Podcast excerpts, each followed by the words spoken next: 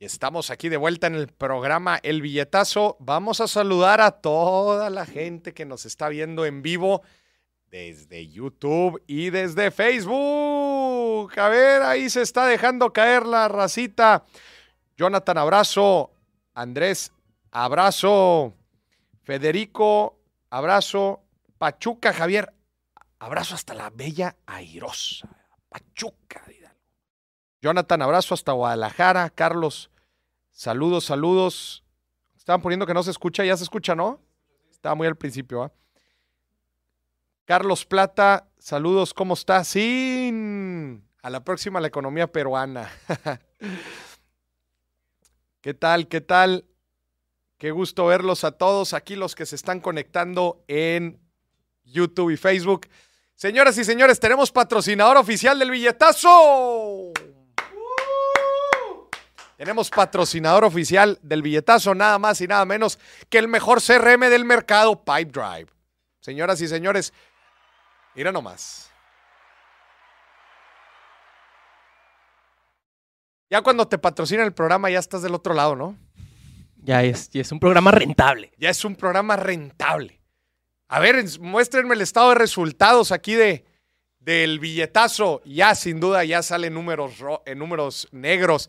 Después de tantos programas de números rojos, ya estamos en números negros, señoras y señores. Gracias al CRM Pipe Drive. Haga, su prueba gratis de 30 días. Solamente en Pipe Drive. CRM haga, haga, haga crecer sus ventas. Y el día de hoy vamos a hablar de la economía mexicana, señor productor. Eh, antes, antes, antes de empezar, el link está en la descripción. El link está en la descripción. No, Mauricio, ¿dónde, lo, ¿dónde puedo ver la promoción y la fregada? El link está en la descripción. En la descripción. Que la neta, aquí en contenido lo empezamos a usar. Ya lo estamos usando. Ya, tenemos, ¿qué? ¿Dos semanas usándolo? Es que el equipo de producción hizo fiesta, señoras y señores, porque el estado de resultados del equipo de producción ya salió positivo. Gracias a nuestro primer patrocinador del programa El Billetazo. Sí. Qué bonito. Bonito. Ya el, lo difícil es dar el primer golpe. Sí. Ya, ya después del primero ya todos van a decir, ¡Ah! oye, pues yo también quiero. También quiero en ese excelente programa. Mira, aquí cabe una cervecita patrocinada. Aquí cabe una taza patrocinada. Ah, allá atrás hay mucho espacio. Podemos quitar lo que usted, lo que usted guste y mande. Quitamos, es más, hasta quitamos todo el back. Todo. Todo lo quitamos para poner su marca en este programa El Billetas. Mira, también aquí en el micrófono aquí. Ahí se, puede, todo. Usted, usted manda. usted marca. ¿Que quién que su logo aparezca así como el de Drive en este momento que está apareciendo? Si quiere, es más, ahí donde está apareciendo el logo de Pipedrive. Mira, mira, mira. Ay, no, no, no. Si aquí somos la mera buena. El programa El Billetazo, una chulada. Y mira, aquí nos está poniendo Enrique que ya se fumó la entrevista de Pipedrive. Muy bien. Es, de hecho, es el episodio de esta semana. Gran patrocinador. Y buenísimo episodio, la neta. Muy buen episodio. Hoy le está yendo bastante bien. Sí, la neta es un muy buen episodio, mucha carnita para empresarios y emprendedores. La neta, obligado. Obligado. Señoras y señores, los dos temas del día de hoy, además de las reacciones financieras que vamos a dar más adelante, vamos a hablar sobre la economía mexicana. ¿Qué tanto usted conoce la economía mexicana? A ver, ponga ahí en los comentarios. ¿Qué tanto la conoce? ¿Para qué somos buenos los mexicanos? ¿Qué somos buenos produciendo? ¿Qué producimos mejor que nadie? ¿Qué importamos? ¿Qué exportamos? ¿A quién? ¿Cuánto? ¿Cómo se compone la economía mexicana? De eso vamos a estar hablando el día de hoy. Y hacia la parte final, si usted está interesado en comprar un auto eléctrico o un auto, un auto híbrido, quédese, porque vamos a ver las mejores opciones y las más económicas dentro de nuestro país. Un auto híbrido o un auto eléctrico. Quédese porque lo vamos a estar platicando el día de hoy. Sí. Señor productor, ¿me puede poner el número en pantalla? Ahí tenemos el número en pantalla para que ustedes ya, a ver, gente, gente, por favor, si van a mandar un mensaje escrito, no lo manden. Mejor mándenlo por comentarios aquí en el chat y aquí lo leemos. Sí, si van a escribir al número que está ahí, no lo haga. Escribe en los comentarios. Lo que sí puede hacer en ese número es o marcar o una nota de voz. O una nota de voz. Queremos escuchar su hermosa voz, su opinión. Queremos escucharlo. Si nos escribe, no lo vamos a pelar. Si lo escribe en los comentarios, sí lo vamos a pelar. Lo voy a bloquear. No, no es cierto, no lo voy a bloquear, pero manden nota de voz. Si van a mandar por WhatsApp, manden nota de voz para que lo los podamos escuchar aquí. Oye, dice Jonathan, para meternos en esquemas Ponzi, de hecho, hoy se cumple un año desde que Aras se atoró a medio Chihuahua. No. Aras, que salió hasta en la mañanera. De hecho, Sí. si te acuerdas que bloquearon AMLO? Sí, sí, sí. Lo, lo detuvieron ahí en, en la carretera, en una gira que estaba por Chihuahua. Y de aquí no te vas hasta que escuches esto. Mira, dice Federico, manufactura, especialmente la venta de autos en Estados Unidos. Vamos a ver, vamos a ver, no, no coma ansia. No coma ansia. Muy bien, señor productor, ¿usted conoce la economía mexicana? Poquito. ¿Qué, qué- qué tanto es poquito?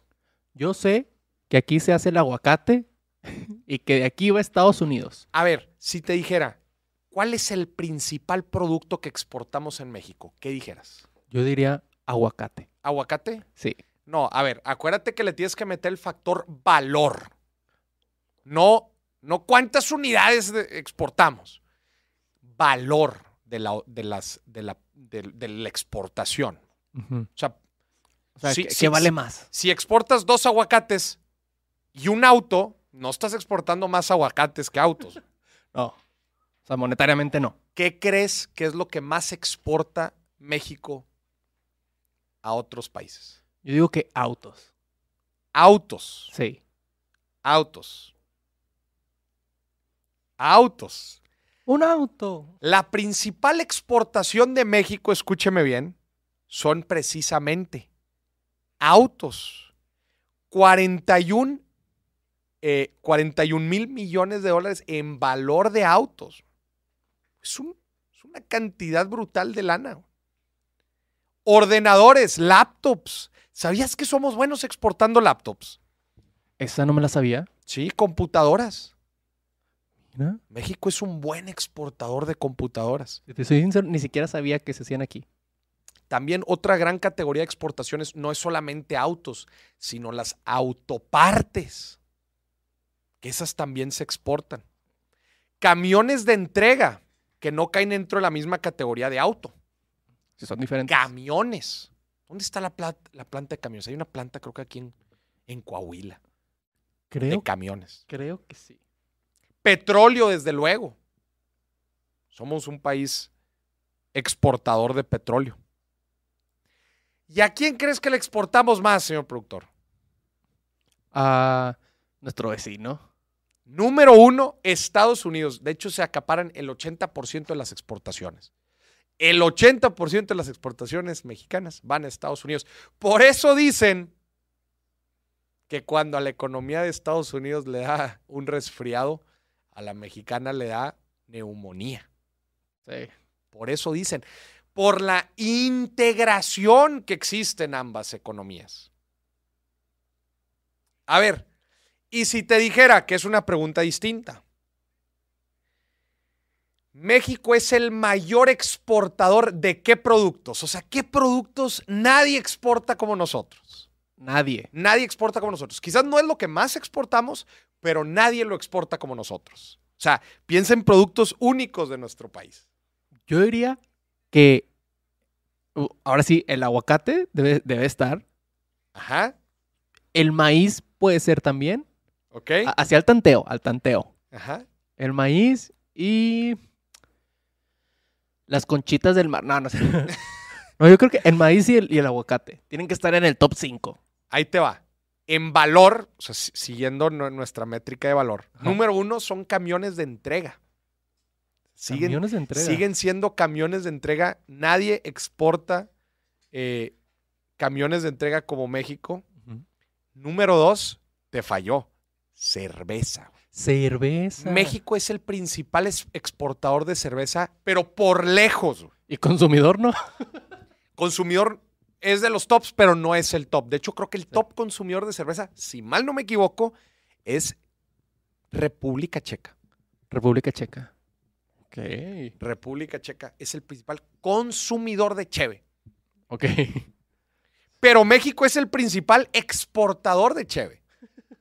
Dicen aquí en los comentarios que la MERS de Luisito Comunica es lo que más exporta. ¿La qué? La MERS de Luisito Comunica. Y sí, ya luego entras a otras frutas, verduras, este, tomates. México es un importante eh, exportador eh, alimenticio. Eh, de las principales importaciones, ¿a qué crees que entra México? ¿Qué creen que entra México ustedes? Uy, que entre. Bueno, fíjate, esa sí Y nunca me que, había y que claramente pues no, no somos buenos haciendo. Haciendo. El número uno son circuitos integrados. Pues es que aquí donde hacemos ¿Qué, qué es eso? chips, Ah, chips. Ok. pues casi todos vienen de dónde? De Taiwán, de China, China. Estados Unidos. Pues aquí. Yo no conozco una planta de chips. No, ni yo. No, no, no. Los armamos aquí. O sea, aquí armamos televisiones, aquí armamos computadoras, armamos autos, pero no hacemos los chips. Ya los mandan hechos, nomás los ponemos. Es correcto. Otra principal importación, claro, pues si somos buenos eh, armando vehículos, pues muchas piezas de vehículos Sí. también las importamos. Petróleo refinado, que ah, nuestro presidente cómo se peleó con esto, decía, ¿cómo producimos un chorro de petróleo, pero importamos petróleo refinado? O sea, nosotros mandamos a otras refinerías, principalmente a Estados Unidos, petróleo a refinar y luego nos lo regresan. Sí. Por eso la famosa refinería de dos bocas. Por eso la famosa refinería de dos bocas. Porque el presidente dijo, estoy harto de que somos un importante país productor, pero no refinador. Y nos lo vendían más caro. Y pues claro, te lo venden con un, con un margen. Teléfonos, importamos muchos teléfonos. Sí, me imagino. Muchos teléfonos pues, vienen principalmente de China. Sí. Eso, eso es, es, es este, son algunos datos interesantes. Somos la economía número 15, pero ya la actualización es que somos la economía número 16. Top 20, bien. No, Bien, espérate, hombre. No, mira, vamos a sacar aquí la lista de los países con mayor PIB. Oye, ¿Qué fue? dicen aquí en el chat que Barcel hace chips. ¿Qué quién? Barcel. No, hombre, se la bañan, se la bañan, se la bañan. Mira, a ver, aquí tengo las listas. 2021 A ver. del Fondo Monetario Internacional. A ver, nada más un paréntesis. ¿De dónde estoy sacando toda esta información? Es una página que les recomiendo. Si se quieren meter un poco al tema de los indicadores económicos, les voy a recomendar dos páginas. La organización, eh, bueno, en, en- en inglés es eh, Economic Complexity Organization. OEC se llama. Perdón, el Observatorio de la Complejidad Económica en, es- en español y en inglés es Observatory of Economic Complexity, OEC. Y también, desde luego, la información del Banco Mundial. ¿Ok? El Fondo Monetario Internacional también tiene in- información interesante. Pero ahí les va. México es la economía número 15 del mundo. Está arriba Rusia, Australia, Brasil y el caso que más me duele a mí, A ver. Corea del Sur. No. Corea del Sur. No. Ese caso a mí me duele mucho, porque antes no era así. Antes no era así. Y creo que es un caso de estudio bien interesante. Uy, les voy a decir, a ver, la población de Corea del Sur. 51 millones. ¿Qué? Güey, 51 millones. ¿Menos de la mitad? Menos de la mitad. México tiene 130 120. millones. Sí, sí, siento. Ya ahorita 130. 130 millones. Y no está un eslabón arriba de México. Está cinco. Ah, o sea, es el número Güey, 10. Es la economía número 10. Con menos de la mitad de la gente. No. ¿Qui- ¿Quiénes más están arriba? Canadá, 9. Ok, Italia, 8. ok, Francia, 7. ok. India, 6. Pues sí, son miles. Sí, también, o sea. Reino Unido, 5. Ok, Alemania, 4. Japón, 3. ok. Japón es una máquina asesina. Sí. O sea, Japón es exactamente la población de México. 127 millones. Ok. Y son, el- y son el número 3. El PIB de Japón es casi cinco veces más grande que el de México. Con la misma población. no. O sea, en México necesitas, o sea, en México una persona te saca uno y en Japón una persona te saca cinco de producción. Ok, China número dos evidentemente. Y los americanos Americans, el número uno. number one. Ok. Number one. La, la Unión Europea, si lo quieres ver, si lo quieren ver englobado, es la número tres. Se estaría arriba de Japón si englobas los países de la, de la Unión Europea. España, España en los análisis del Fondo Monetario Internacional, España es el 14, es decir, es el eslabón arriba de México. Y son muchos menos españoles que los- España, España son, ahora te digo, a ver, por aquí lo tengo, aquí está, 47 millones, men- mu- mucho menos de la mitad. menos todavía que... Pero Corea del Sur es el que a mí me enoja. Corea del Sur es el que a mí me enoja. A España lo entiendes porque se mantiene de, de los ingresos de Auronplay, del Ibai. Pon, pon en Google Ajá. la comparación entre Corea del Sur y México en tamaño de territorio. A ver. Tamaño de territorio. A ver si hay algún comparativo. eh, Ahí lo tenemos, en pantalla. ahí está. Este.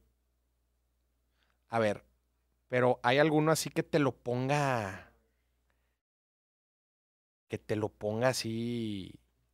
Este, uno encima de otro. Ya ves estas comparaciones ahí que están. Aquí está el dato. Mexico, it's about 20 times bigger than South Korea. 20 veces más grande. Oh, oh, tengo una fotona buenísima. ¿Ya la encontraste o no? Te- si no, te la mando aquí. Mira, aquí la tenemos con Estados Unidos, pero No, te acabo de mandar y una mejor. a ver. Pongan ese que les acabo de mandar.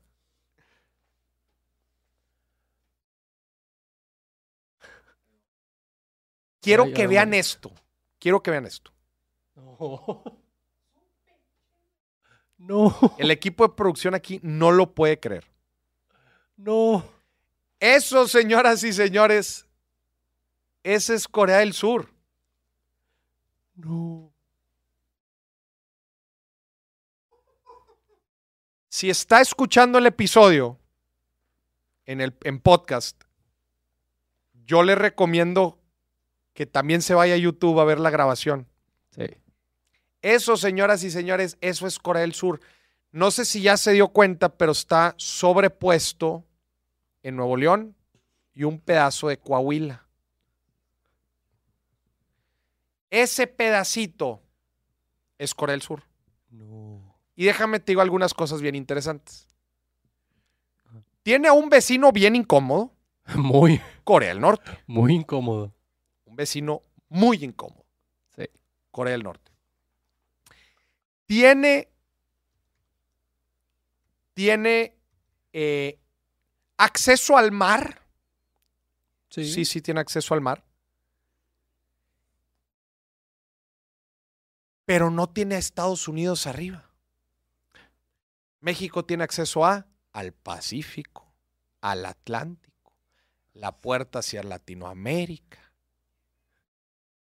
Y la puerta. el está- idioma, el español se habla en toda Latinoamérica, Sí. se habla en España. ¿Quién habla coreano? Nadie, Nomás ellos. nada más ellos. Ellos y los fans de BTS. Mira, estoy, estoy sacando aquí el dato porque creo que este, esto es eh, bien interesante, este dato. Una comparativa entre eh, entre Corea y México en PIB. Ajá. A ver, pero déjame ver aquí. Oye, pero ¿a qué costo? Ellos no tienen a Marianita ni a AMLO. Eh, Imagínate vivir en Corea y perderte estas joyas. ¿De perderte qué? De perderte estas joyas de memes y... Quiero que veas este. No, a ver, no, aquí no lo encuentro. A ver, debe haber. Dame un segundo, porque estoy buscando esta gráfica. Pero también no se vale. La mitad de los ingresos de Corea del Sur son de, de BTS y K-Pops acá fuertes. No, a ver, ¿qué eh, biggest companies en in South Korea? ¿Cuáles son las grandes empresas de Samsung? Samsung, sí. De hecho, existe el Samsung City, que es un caso bien interesante de estudio porque muchas de estas empresas son aus- auspiciadas por el gobierno. Hyundai, Ah, también. Kia Hyundai, que de hecho están aquí, los tenemos en, en aquí en Nuevo León. Sí. LG, Ajá. güey, Sau- eh, Corea del Sur es un hub de tecnología brutal. Sí. Ya con esas tres tienes para partir madres. Es que Samsung, para empezar, se diversifica, se, se diver- diversificó de una forma estúpida. ¿va? Sí. No solamente la tecnología, también tienen construcción, seguros, ya hasta se volvió empresa financiera. Kia Motors, desde luego, este es otro. Y SK Holdings, que este me llama mucho la atención. Semiconductores, chips, lo que nosotros importamos, estos güeyes lo hacen. Ya ves, estamos manteniendo también a Corea del Sur. ¿Qué dice la gente en el chat? Es que lo voy a decir, a ver, a ver si la gente la agarra. Dice, imagínate vivir en Corea y no conocer a Kareli Ruiz. Te voy a pasar, te voy a pasar una foto para que la pongas. Quiero que vean esto, señoras y señores. Quiero que vean esto. Imagínate. Quiero que vean esto. Otra vez, si estás escuchando este programa en Spotify o en una, o en una, eh, en una plataforma de audio, tienes que ir a ver el programa. Tienes que ir a verlo. Sí. Porque te estás perdiendo de contenido bien fregón. Mira, ¿ya vieron esa comparativa? Sí. ¿Qué opinas, señor productor? Oye, Se las voy a tratar de describir. Es una comparativa desde 1960, es una gráfica desde 1960 hasta el 2020 ujú, entre la, el- el- la evolución del Producto Interno Bruto, la producción entre Corea del Sur y México. ¿Ya viste? Sí. ¿Ya viste qué pasa en los noventas? En los noventas nos ganaron. O sea, por ahí de los ochentas el milagro mexicano se despega Sí. de Corea del Sur. ¿Qué, qué época fue esa? ¿Qué andábamos produciendo? ¿Qué andábamos haciendo? Eh, fue, fue, fueron etapas de mucha, pero mucha inversión. Hubo mucha inversión gubernamental y también mucha inversión, eh, crecimiento de empresas.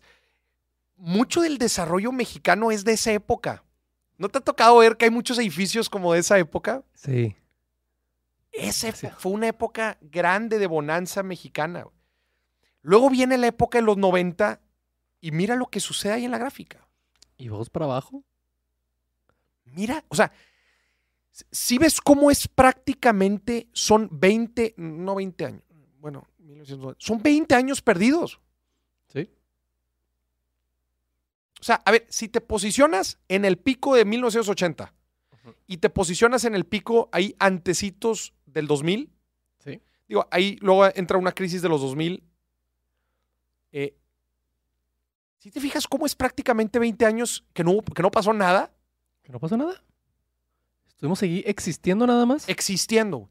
Y luego, después, de, de- después del, del bajoncito ahí que da en el 2000, ¿Que esa fue una crisis? ahí podemos ver el dot, eh, sí, el, el crisis, que también hubo crisis asiáticas, ¿verdad? Vemos, vemos ahí las caídas, las caídas que tiene Corea del Sur. Eh, y luego, cómo va creciendo todo. Si te fijas, casi, casi hasta es im- imperceptible. Digo, la gran recesión. ¿verdad? Eh, del 2008. Pero háblame del crecimiento exponencial de Corea del Sur. Eso, eso es un crecimiento exponencial. Sí. Es, es impactante esta gráfica. O sea, esta gráfica, la neta, sí es para hacerle un doble clic. Voy a armar un pro. y Ya me lo van a decir, oye, ¿es programa de Corea del Sur o de México? Voy a armar un programa especial para hablar de- de- de eso. O sea, no me cabe en la cabeza. Tienen una economía cinco veces más grande. Son menos de la mitad. No tienen a la economía más grande del mundo. No de que algunos kilómetros arriba. No, güey. Pegado. Frontera con frontera. Frontera con frontera. Oye, no, es que eh, México no tiene acceso a mares. Dos mares, no uno, dos. De los dos lados. Para donde Dos. le quieras hacer. Y es 20 veces más grande México, próspero en recursos. Nadie me puede decir que no. Sí. Ya me enojé, No. ya me enojé. No. Señoras y señores, próximamente un programa especial que hizo Corea que nosotros no. Vuelven a poner rápido la gráfica. ¿Sabes también qué creo yo que nos... Pues porque estábamos igual. ¿Igual? No, no estábamos igual, estábamos mejor. Sí. Poquito, pero mejor. Ya No, no quiero, llam- no quiero llamadas ahorita. No, no quiero llamadas. No, a ver, vamos a contestarle. Me colgó porque no quisiste contestar. Ah. A ver, que vuelva a marcar, hombre. No, no, no, este. Híjola. Es este.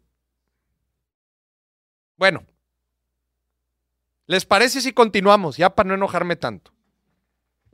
También que, ¿sabes qué, qué creo yo que es? ¿Qué? Que al tener a al- la potencia número uno al lado, también nos confiamos. No, no, no empieces Es como, con eso. No empieces Ah, con pues eso. No pasa nada. Ya, aquí aquí empezar. está el, el hermano que No. nos ayuda. No, no, no te la compro. No. No, yo decía nomás. No, no, no. La verdad es que no. Eh, no, otra vez. Me quedé sin comentarios. Voy a hablar sobre este tema en otro programa exclusivo. Pero ahora, vamos a ver otro indicador también bien interesante, que es el PIB per cápita. ¿Qué es el PIB per cápita, Maurice? Sencillo. La división entre el PIB entre el número de habitantes Sí. de población. Para ajustar ahí el tema de China e India. China e India son, son economías muy grandes, pero son un chingo. Sí, tiene un chorro de gente.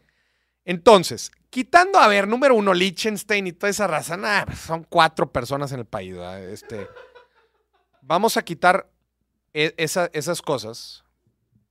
Era, Mon, sí, número dos, Mónaco. Tres familias ahí viviendo. Sí. Chingo de lana por la Fórmula 1. No. Número, digo, a ver, los países ya un poco más, este, Donde sí vive gente. pues sí hubo gente. Noruega es el número 6. Ok. Eh, 99, eh, vamos a usar aquí el, el estimado del Fondo Monetario Internacional, es- son datos del 2022. Eh, casi 100 mil dólares por persona. Ok. Estás hablando que son 2 millones de pesos al año. Sí. Per cápita, güey. Es un chingo de lana. Mucha. Promedio. Luego las Islas Caimán. ah. Luego Suiza es el número 8. Ajá. Igual, 96 mil dólares. Qatar, pues igual, son cinco familias. Cinco familias y todas venden petróleo. Singapur, 79 mil dólares. Es el número 11. Estados Unidos es el número 12. 76 mil. Oye, a ver, son, son 300 millones de habitantes. Es un Chorro. chorro, güey. Es un chorro. Sí. Islandia, Dinamarca, vienen los nórdicos. Islandia, Dinamarca en 13, 14. Australia en 15. Suecia en 16. Holanda 17. Canadá, Canadá 18. Y Canadá, la verdad es que lo hace bastante bien. Alemania en el 24 con 51 mil dólares. Reino Unido con 50 mil dólares. Corea del Sur 38. 38 mil. 30, eh, lugar 38 Ah, ok. con 34 mil. Ok. 34. Va. Y todavía no salimos nosotros. Nosotros estamos en España 46, Ok. lugar 46. Nosotros estamos en el PIB per cápita Cada número que baja me. me- 95 No. con 10 mil dólares. 95, sí, Es- lugar. Lugar 95. Estamos, estamos eh, compartiendo lugar con República Dominicana, Kazajstán, Serbia, Cuba. Si Brasil está más abajo, Brasil es el 104. Argentina está más arriba.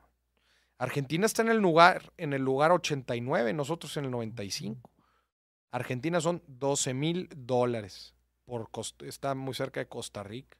¿En México cuánto es per capital? En México son 10 eh, 10.166 dólares, pues unos eh, Unos 200 mil pesos. 200 mil pesos.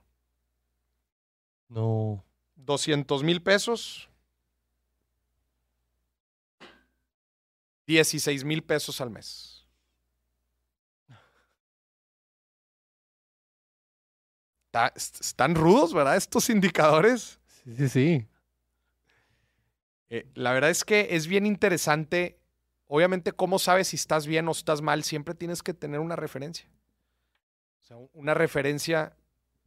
eh, buenas referencias, población, recursos, tamaño de país, siempre terminan siendo este, buenos indicadores. ¿Qué, qué- qué somos hoy en, en actividades primarias, secundarias o terciarias? México es principalmente un, un- un país de servicios. Ahorita aquí decían manufactura, no, no tanto. México, el, el 60% del, del PIB mexicano son servicios. 60% son servicios. La industria es solamente el 24% y la agricultura el 13%. Ok. Pero chécate este dato de empleo.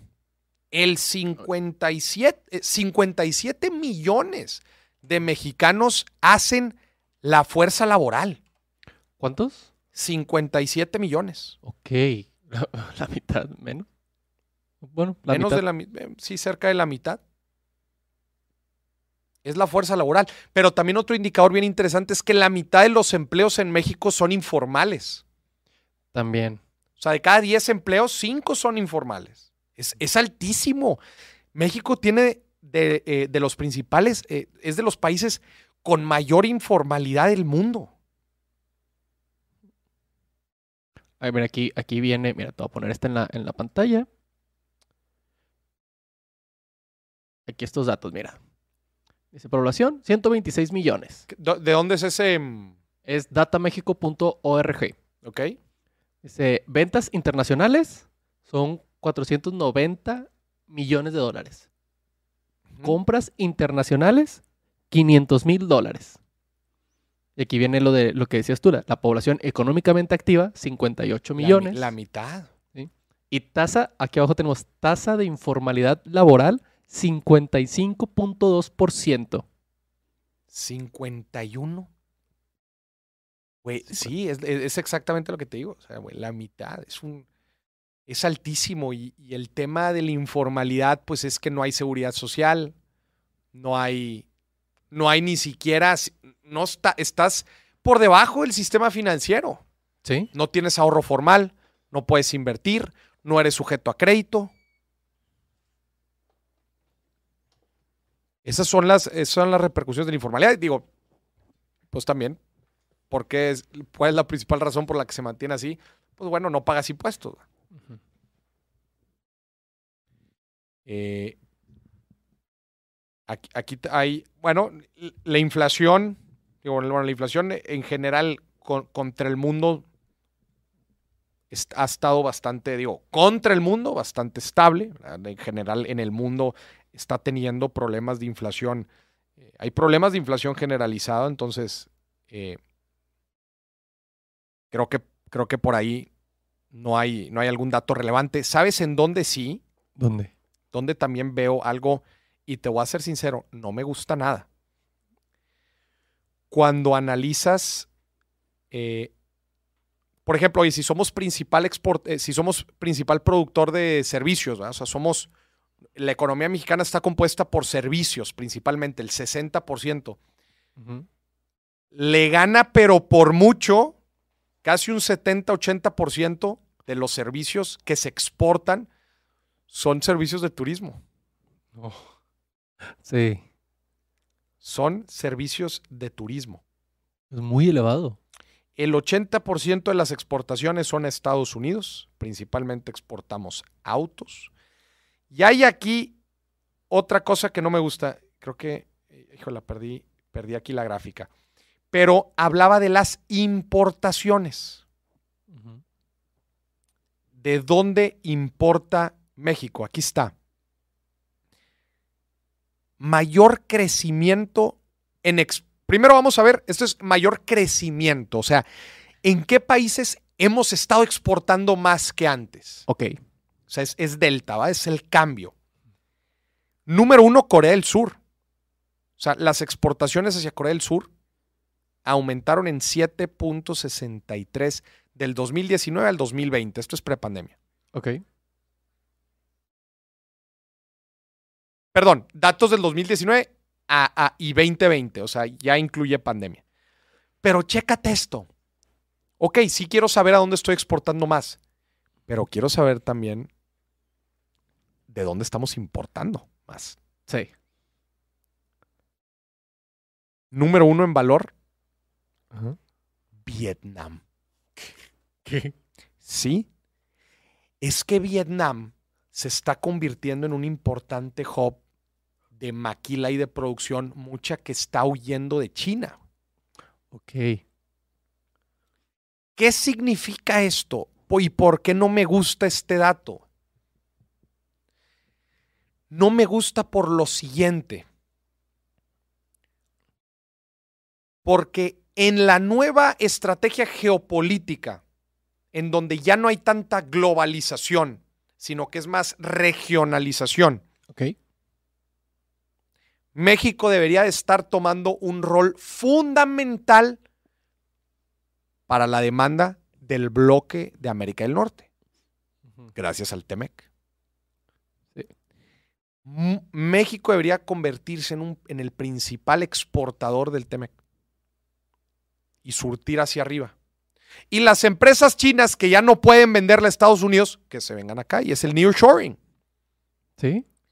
Pero Vietnam está acaparando un mercado bien, pero bien interesante también de producción. Y eso es lo que no me gusta. Porque en este negocio, si te, si te duermes, todos los países están al tiro. Es como aquí estatalmente, los estados. Imagínate que levantó la mano Kia cuando se quiso venir a, a México. Sí. ¿Tú crees que nada más se evaluó a Nuevo León? No, claro que no. No, todo. Yo creo que es fácil se ha de ver sentado con una, bueno, una buena cantidad de, de gobernadores. Oye, oye, güey, vente. ¿Qué me ofreces? ¿Qué me ofreces? Ya de lo que le ofrecieron y los negocios, eso, bueno, eso no vamos a hablar aquí. Y es que cómo, que, que si le condonaron impuestos y que si le regalaron el terreno, y que, eso no vamos a hablar aquí. Pero hay una competencia muy fuerte, así como en el mundo, tú vas a vender México para atraer inversión extranjera, pues, todos lo hacen, todos los otros países lo hacen. Y si tú no generas condiciones óptimas, no nada más económicas, de seguridad, ambientales, desde luego, regulatoria, certeza regulatoria. O sea, hay muchas cosas que un inversionista se fija para ver dónde pongo mi planta, dónde pongo mi negocio.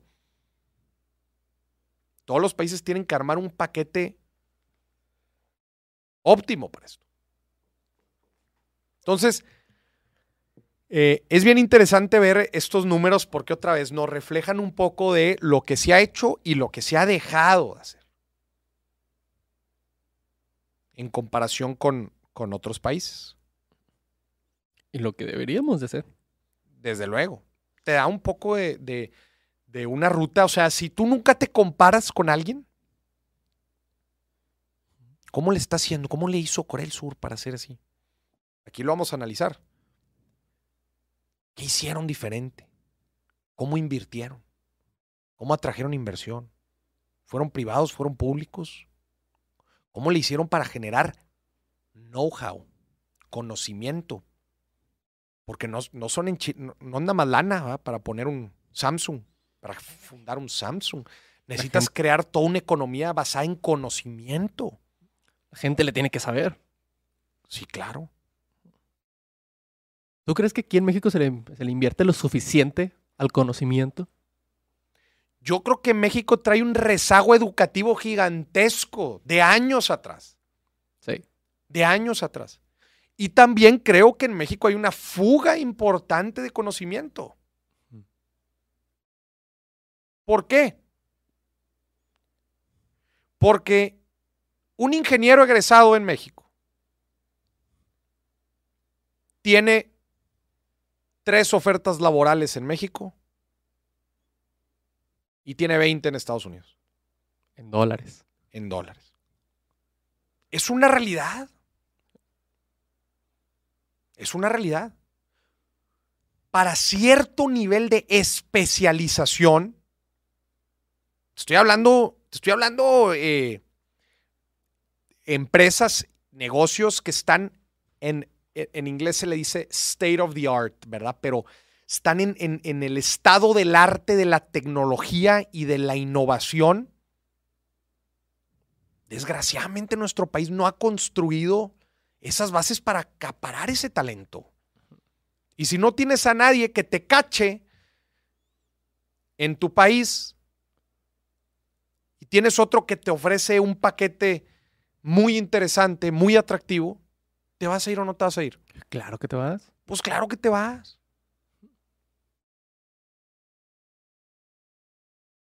Justo estaba teniendo una plática bien interesante de esto, de cómo hacerle para que la gente no se vaya de México. Y una de las conclusiones bien interesantes, y una de las, de, de- de las respuestas más interesantes decía, la gente se va a ir de México, la gente va a dejar de irse de México cuando sepamos atraer gente de fuera. Ok. ¿Sí me explico? Sí, sí, sí. Es un cambio de chip. No es, ¿cómo lo hago para.? Eh, no te vayas, no te vayas. no. Si te quieres ir, vete. El foco debería ser, ¿cómo le hago para ser lo suficientemente atractivo para que la gente venga? Sí. Y ese es todo un cambio de mindset.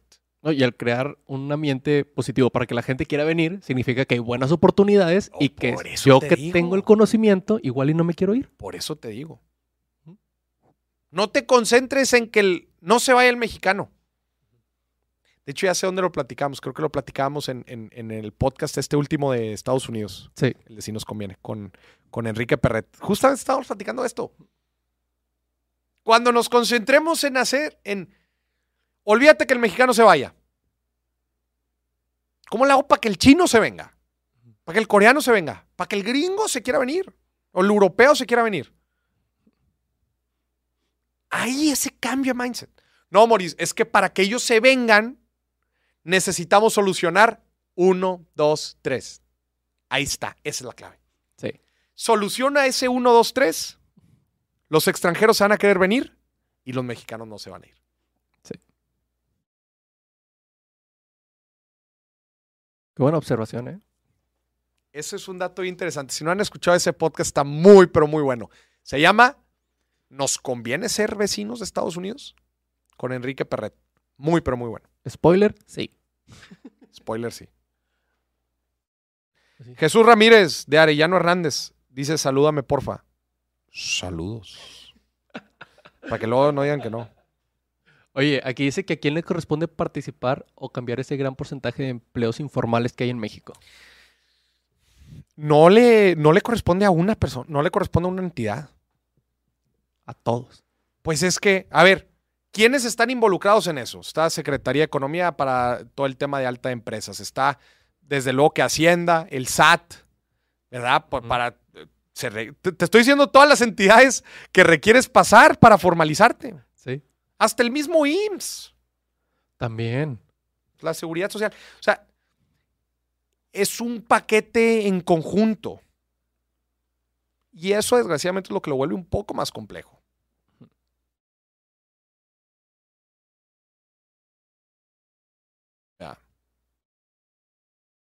Se aprendió de México el día de hoy. Se aprendió.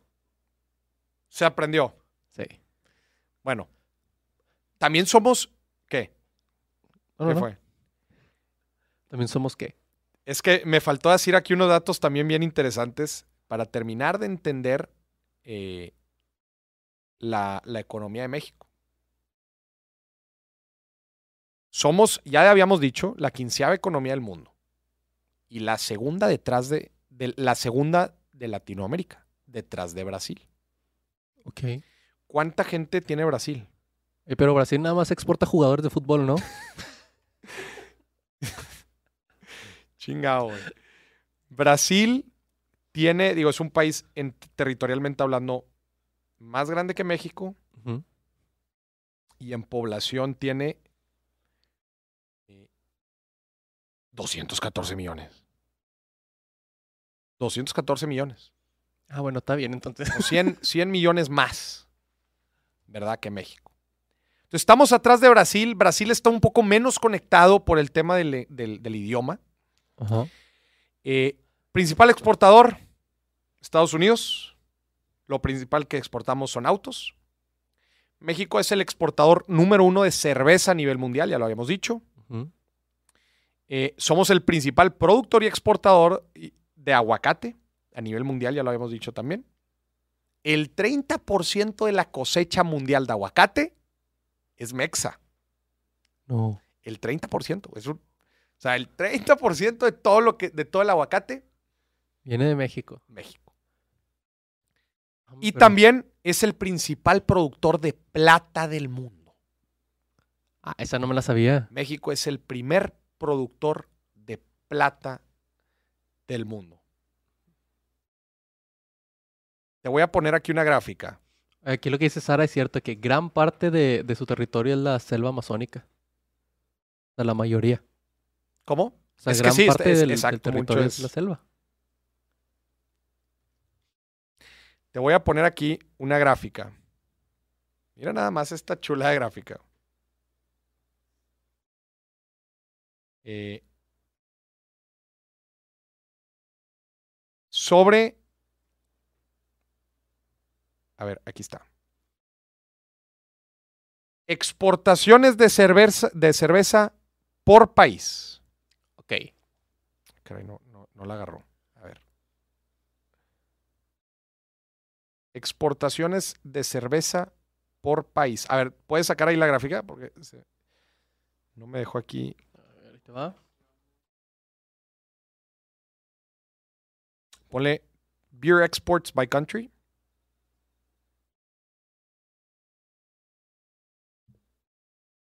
Hay una, hay una gráfica ahí como de pastel. ¿Sí te parece? Tengo aquí varias.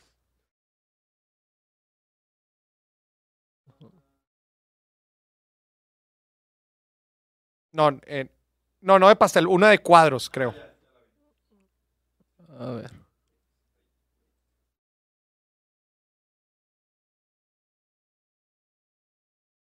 Ahí la tienes. Esa mera. Mira nomás. Holanda es el número 2. Ujú. Bélgica es el 3. Alemania el 4. Y háblame de, y háblame de México.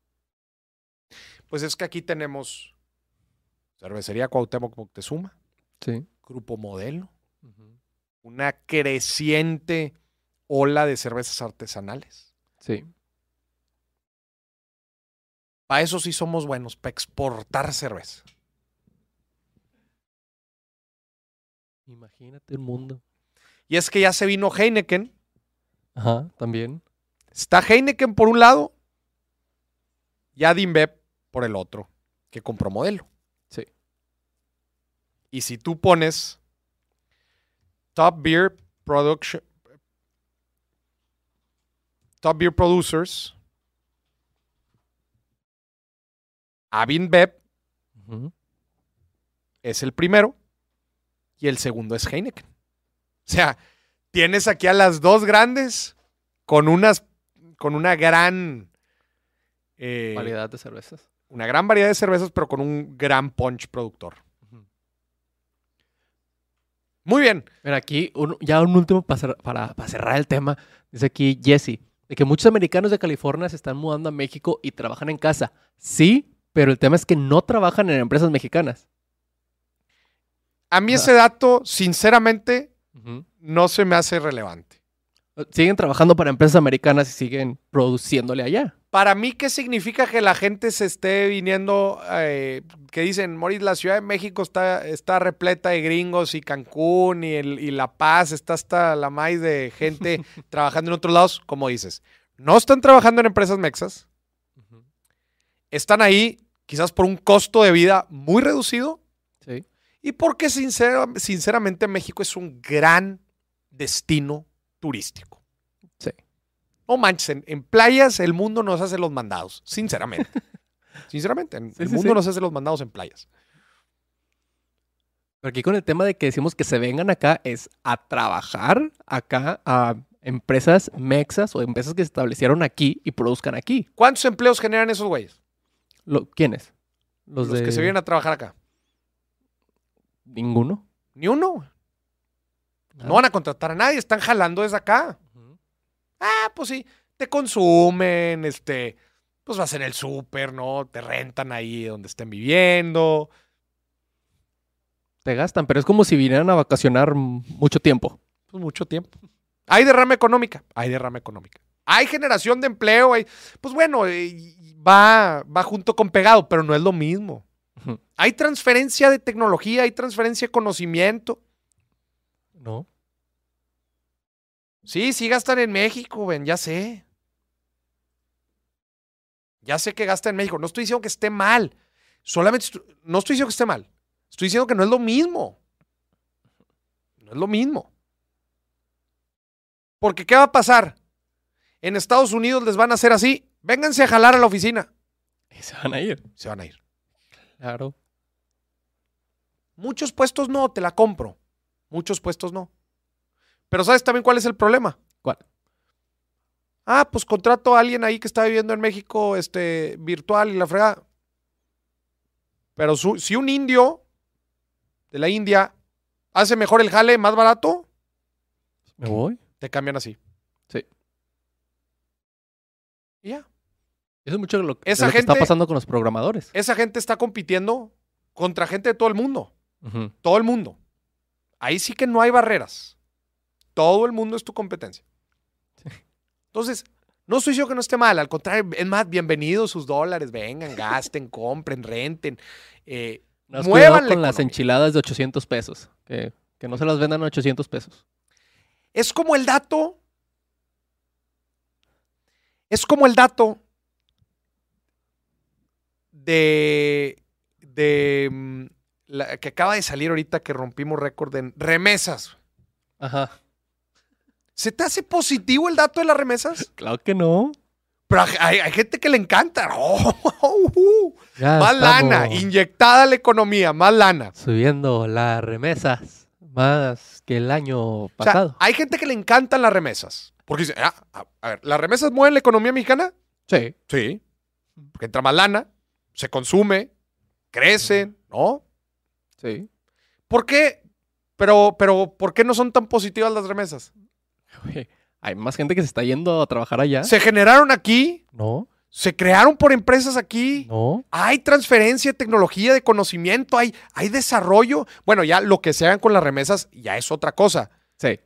Pero es lana que se generó en otro país y que está llegando a nuestro y que está llegando acá. Ajá. De hecho, hasta yo considero a veces que es un- medio un indicador medio triste, güey. Yo también creo eso. Sí, sí, sí. Es toda la lana que se tuvo que generar fuera. ¿Cuánto van a durar las remesas? ¿Cuánto van a durar? ¿Un fin de semana? No, no, no. Ah, ok. ¿Cuántas generaciones duran las remesas? Ah, una. ¿Duran dos generaciones las remesas? No. Un migrante Ajá. se va de México a Estados Unidos Sí. y en Estados Unidos está trabajando. Ajá. ¿Le manda dinero a su familia?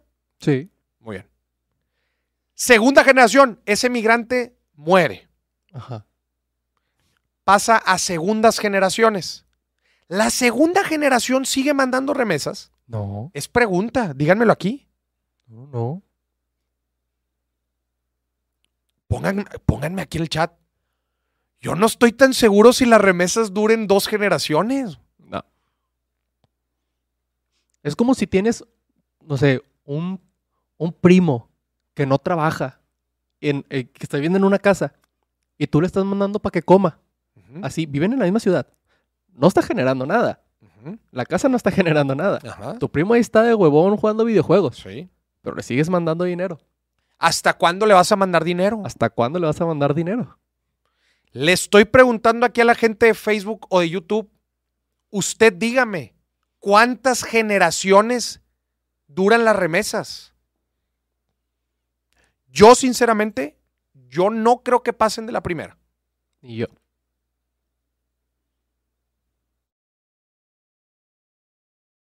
Pero bueno. Y yo creo que no es un dato para alegrarse. Muy bien.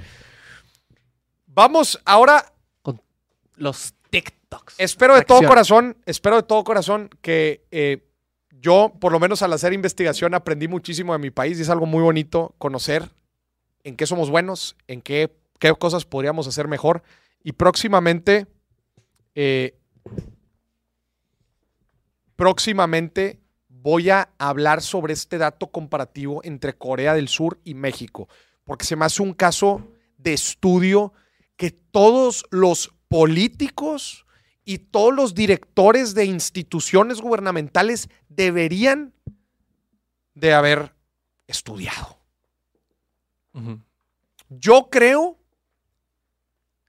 que toda, todo político, antes de entrar a su puesto como diputado, como senador o como director de una institución gubernamental, antes de entrar, le deberían de dar el caso de estudio para que se lo chute. México contra Corea del Sur. Lo deberían de estudiar a la perfección antes de entrar a jalar. Sí, de acuerdo. ¿Qué pasó en los 80s? ¿Qué pasó en los 70s? Porque íbamos muy a la par y Corea del Sur se despegó. Cinco veces más grande su economía que la de México. Menos de la mitad de la gente y México siendo 20 veces más grande en tamaño con la economía más grande arriba, al norte. Todo un librito. Estudio económico sobre el desarrollo de México y el de Corea del Sur, antes de entrar a jalar. Sí.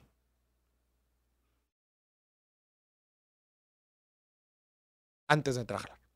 Pero bueno, espero que usted haya disfrutado tanto estos indicadores como yo. Seguimos con el programa El Billetazo. Seguimos porque tenemos reacciones, Maurice. Reacciones. A ver si no te enojas. A ver, vamos a ver.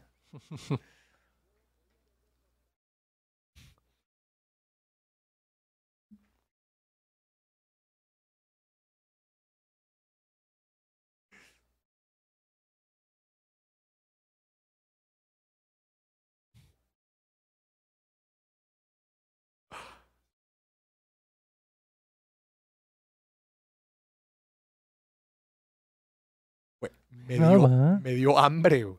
A mí también. Oye, pero es un puestito así en la calle. ¿Sí? Güey, es impactante. ¡Qué calidad! ¡Qué empeño! Mira, eh, deténmela ahí. Nada más. Güey, Mira eso. eso, señoras y Oh. señores, es dar más de lo que se espera. Ese es un trabajo bien hecho. che. A ver si manda algo. ¿Cómo se llama? Mari. Mari, Mari manda algo acá al estudio. ¡Qué delicia! Esa persona, me atrevo a meter las manos al fuego, tiene el éxito asegurado. Sí. Ya después seguirá administrar, administración financiera del negocio, decisiones de crecimiento, ya vendrán otras decisiones. Pero solo por ver el empeño que le mete y cómo genera esos platillos. Híjole, A ver, le va a ir bien. aquí, aquí un consejo que tú siempre das. Siempre entrega más de lo que esperas. Cuando vas por hotcakes al, al mercadito, no te esperas eso. No te esperas eso. Ni de chiste. Esa calidad. un puestito de la calle te esperas eso. No, jamás. Yo espero que. delicia, te- Ya me dio hambre. Hasta si hubieran puesto el número ahí, los pido. Sí, claro. No, no, no. Está fabuloso. Veredicto financiero. Esto es a lo que me refiero cuando digo siempre en un negocio entrega más de lo que se espera. Sí. Qué reverenda delicia. Vamos al siguiente. Va. Jeff Bezos de Amazon.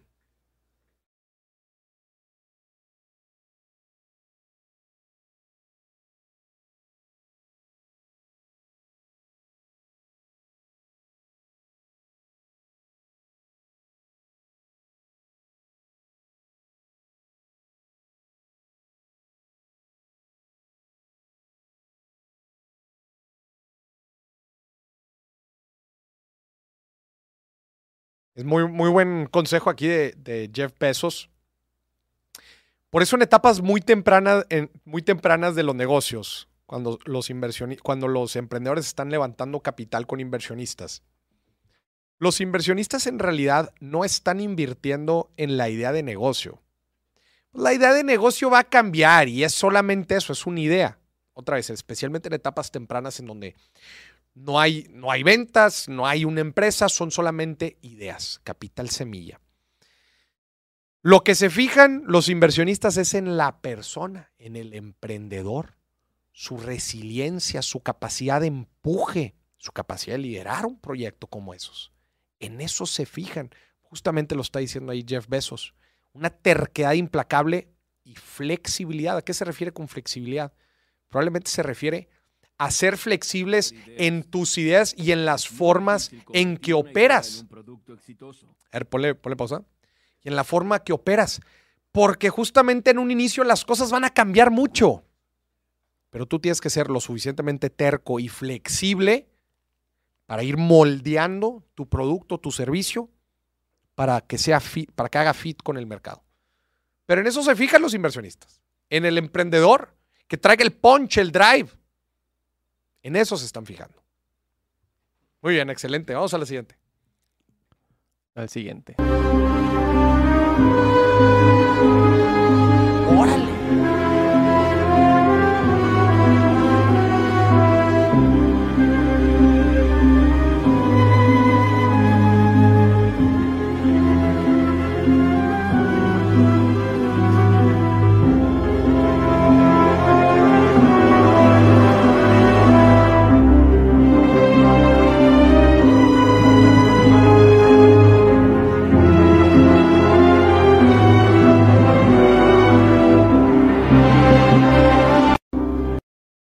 Sea, por lo que entiendo es, ellos fijaron el precio de este medicamento con base al costo de oportunidad, Sí. a la opción, a la otra opción, Sí.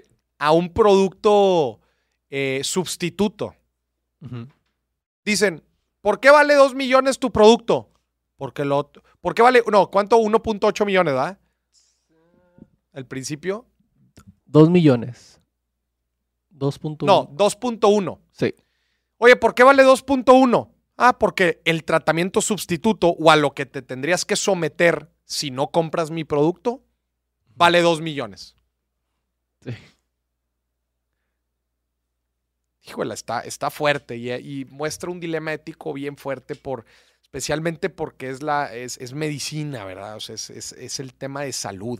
Medicamento. Y, ha habido aquí, siempre hay una, hay una batalla muy fuerte entre las pues, grandes farmacéuticas y sus patentes de cómo fijan los precios, ¿verdad? De, de- de sus productos. Obviamente, obviamente el precio de un fármaco tiene que hacer, o sea, cuando, cuando, una, cuando una farmacéutica una hace una investigación para descubrir un producto, ¿verdad? Y después lo vuelve medicamento y después lo venden, es todo un proyecto financiero. Ellos invierten una cantidad fuerte de lana en investigar y desarrollar ese producto para después tener un retorno por esa lana, Claro. para después tener una- un retorno. Y así es como, y, y- eso es lo que les permite seguir invirtiendo. Eso es lo que les permite seguir invirtiendo. Solamente que aquí entra, te digo, ese dilema ético de, de, bueno, cuánto es, cuánto es mucho, ¿verdad? Y si están, si están poniendo el precio solamente por un producto sustituto, pues eso sí está muy, pero muy delicado.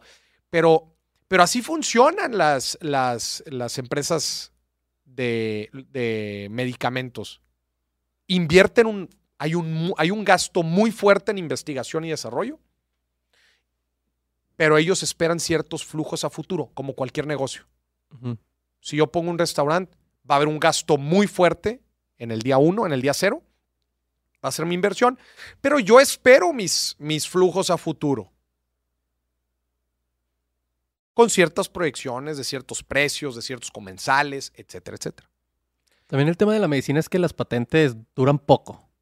O sea, en algunas ocasiones. En algunas ocasiones, Sí, entonces le meten como que el precio para, en lo que la patente vence, eh, sacarle, hasta recuperar. Que, hasta que se vuelve genérico. Sí. Pero sí, siempre va a ser un tema bien delicado, pues porque estás hablando prácticamente de vida o muerte. Pero si esto de que, ¿por qué? Pues nomás porque el otro cuesta lo mismo. Eso sí está fuerte. Eso sí está muy fuerte. Veredicto financiero, pues esa no, no se me hace una forma ética de fijar los precios de un medicamento. Vamos al siguiente. ¿Perritos más caros del mundo? Chow Chow, originario de China, se considera uno de los perros más antiguos y raros del mundo. Inteligente, independiente y con un fuerte sentido de perro guardián. Esto por sus orígenes donde era utilizado como protector del hogar y el ganado. Valorado en aproximadamente 11 mil dólares. Samoyedo, originario de la antigua Siberia en los pueblos seminómadas. Eran empleados para tirar trineos, cazar y cuidar a los renos. Es bien adaptado al ambiente gélido. Se le considera un perro independiente, amable e inteligente, pero con tendencia a huir y deambular por los alrededores. Valorado en aproximadamente 14 mil dólares. Perro lobo checoslovaco. Es un híbrido de pastor alemán con lobo. La idea era crear una raza con inteligencia de pastor alemán, mentalidad de manada y resistencia de lobo. Es el perro nacional de Checoslovaquia y debido a lo extremadamente raro que es, su precio ronda los 50 mil dólares. Mastín tibetano. Nativo de China, es una raza antigua que se desarrolló para proteger los hogares y rebaños contra lobos, osos y leopardos. Es una de las razas más grandes del mundo, distinguidas por su gran melena, actitud de guardián y ferocidad a la hora de proteger a los demás. Debido a su apariencia majestuosa, se considera un perro de alto prestigio en China, por lo que su precio aproximado varía de dos mil dólares hasta incluso millones. Oh, oye, están bien fumados unos. Digo, están muy bonitos, pero a la madre con los precios. O sea, y, y- y sí sé que es todo un tema. Yo no le entro, pero sí sé que es todo un tema el, el- el conseguir estos perros eh, de raza, ¿verdad? Y, Raza pura. y traértelo quién sabe de dónde. Híjola, pero es una, es una cantidad fuerte de dinero, pues, para un perrito. ¿va? Sí, mejor adopten, le sale gratis. Yo creo que en este caso sí, digo, híjola, es bien delicado, pues tantos perros que hay ahí en, en la calle y que puedes, a- y que puedes adoptar eh, y estar pagando esas cantidades de lana por un perro. No, y lo que cuesta mantenerlos. Además, O sea, Pues que luego, ahora en la época de los perrijos, ¿verdad? Que la gente ya no quiere tener hijos y que prefiere tener perros. Pues ya después dicen, ah, bueno, si no voy a tener hijos, pero voy a tener perros, pues voy a tener un buen perro. un buen perro. Ahí aquí, acá en lo- con los roomies adoptaron un perrito eh, para rescat- rescatarlo. Ajá. Oye, salió con problemas en el corazón y en el riñón. No. Le salió más caro que si hubieran comprado uno, pero No lo rescataron. Ya. Pues bueno, la verdad es que es un acto muy bondadoso el tema de, de rescatar y desde luego que adoptar perros. Gente, hágalo. Mejor adopte. Mejor adopte. Porque pues al final de cuentas estar comprando los perros así, estás alimentando una industria eh, pues de la cría y, y todo ese rollo y pues no sé, bueno ya cada quien sus valores. No está chido, gente, no está chido. No está chido. Muy bien, ¿hay otro? No más. Venga. Hoy presentamos Se me acabó el dinero de la semana. Date prisa, Goku. Qué fuerte, y tuvimos una, una quincena muy larga ahora en Muy larga. agosto. La segunda quincena de agosto fue una quincena muy larga. En el episodio de viernes de quincena vamos a estar platicando, le preguntamos a la gente cómo le hizo para sobrevivir la quincena y nos estuvieron diciendo, lo vamos a platicar en el próximo episodio de viernes de quincena. Eh, 230 días duró esta quincena, Moris. 230 días, o por lo menos así se sintió. Muy bien, vamos al siguiente. Ah, este es el último. Y al chile, cabrones, estudien lo que les guste. No porque tu pinche papá de ser un pinche ingeniero todo aburridote te diga, hijo, tienes que seguir el negocio de la ingeniería. Dile, váyase a la verga, culero, yo voy a ser prostituto. Pues la rola era una rola en Mago de Oz, ¿verdad? Sí. No, no manches. El tema de estudiar, bueno, eh, sí les platiqué, fui a dar una conferencia en León. Me topé, me topé unas, unas chavas que estaban estudiando finanzas y me dijeron, oye, me- nos metimos a estudiar finanzas las tres por ti. Y en un momento como que se sintió bonito, pero también se sintió una responsabilidad y una carga fuerte. Sí. Digo, estudiar algo, si bien muchas veces la gente termina haciendo otras cosas y no dedicándose a lo que estudió, como que a mí sí me cayó así fuerte de, pues es una decisión de largo plazo de vida lo, lo que terminas estudiando. Especialmente hay, hay ciertas, profe- hay ciertas, eh, hay ciertas licenciaturas que son más vocacionales. O sea, que si estudias eso sí ya no le haces para otro lado. Por ejemplo, un doctor. Dentista también. sí, cae dentro de, todo, de toda la rama. Eh, una- un arquitecto, pues, normalmente sí te vas para esa rama. Eh, Un abogado, Sí. Un abogado, sí, también. un abogado también es muy vocacional. Eh, las otras, las de negocios, podría decir que son un poco más moldeables. Un LAE, finanzas, economía, ciencias sociales. Todavía esas son un poco más moldeables, pero como quiera sí me cayó de, de, de balde así que a la madre. O sea, por- fue, una, fue, fue una- un sentimiento agridulce. Por un, por un lado me gustó mucho escuchar eso, madre, es que qué bonito que, que pude inspirar de esta forma, pero también como que dije, a la madre, o sea, se metieron a estudiar por mí. Oye, eh, ah, como así en medicina preguntan, ¿quién entró aquí por Grey's Anatomy? Ahora van a preguntar en economía, ¿quién entró aquí porque ve a Maurice Dieck? Literal.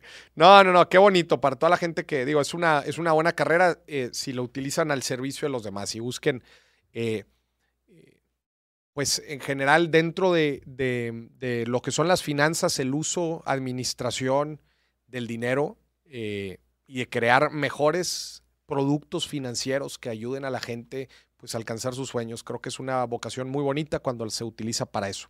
Sí. Eh, próximo programa, dice, dice Andrés, ¿cuánto cuesta mantener un perro? No, el próximo programa vamos a hablar sobre Corea y México. Y gente, ya no alcanzamos a hablar sobre los autos eléctricos, los mejores autos eléctricos y más baratos en, en nuestro país, pero lo vamos a platicar en el próximo programa. Así que no se vaya, quédese en este programa. Martes, acuérdese, todos los martes y jueves nos vemos por aquí, 12 del mediodía, tiempo del centro de México, en mi canal de YouTube. En Facebook también está El Billetazo, 12 del mediodía, acuérdese, martes y jueves. Acuérdese el patrocinador Pipe Drive, nuestro primer patrocinador, la mejor plataforma de CRM, Client Relationship Management, para aumentar tus ventas en tu negocio y para hacer crecer tu equipo comercial. 30 días gratis, ahí está la liga en, en comentarios. para que vean ahí más información. El próximo programa, sí me gusta el tema. Vamos a hablar sobre las diferencias entre México y Corea del Sur y cómo es que le hicieron para despegarse tanto de nosotros. Sí. Muy bien. Hasta la próxima. Acuérdense, antes de irnos, acuérdense, dime si billetes el día de ayer tuvieron episodio nuevo. Ah, para que vayan, lo escuchen. Es justamente de Pipe Drive, ¿Mm? pero hablamos de cómo armar correctamente un equipo comercial en su negocio. Ahí, conéctense, suscríbanse y nos vemos hasta la próxima. Bye bye.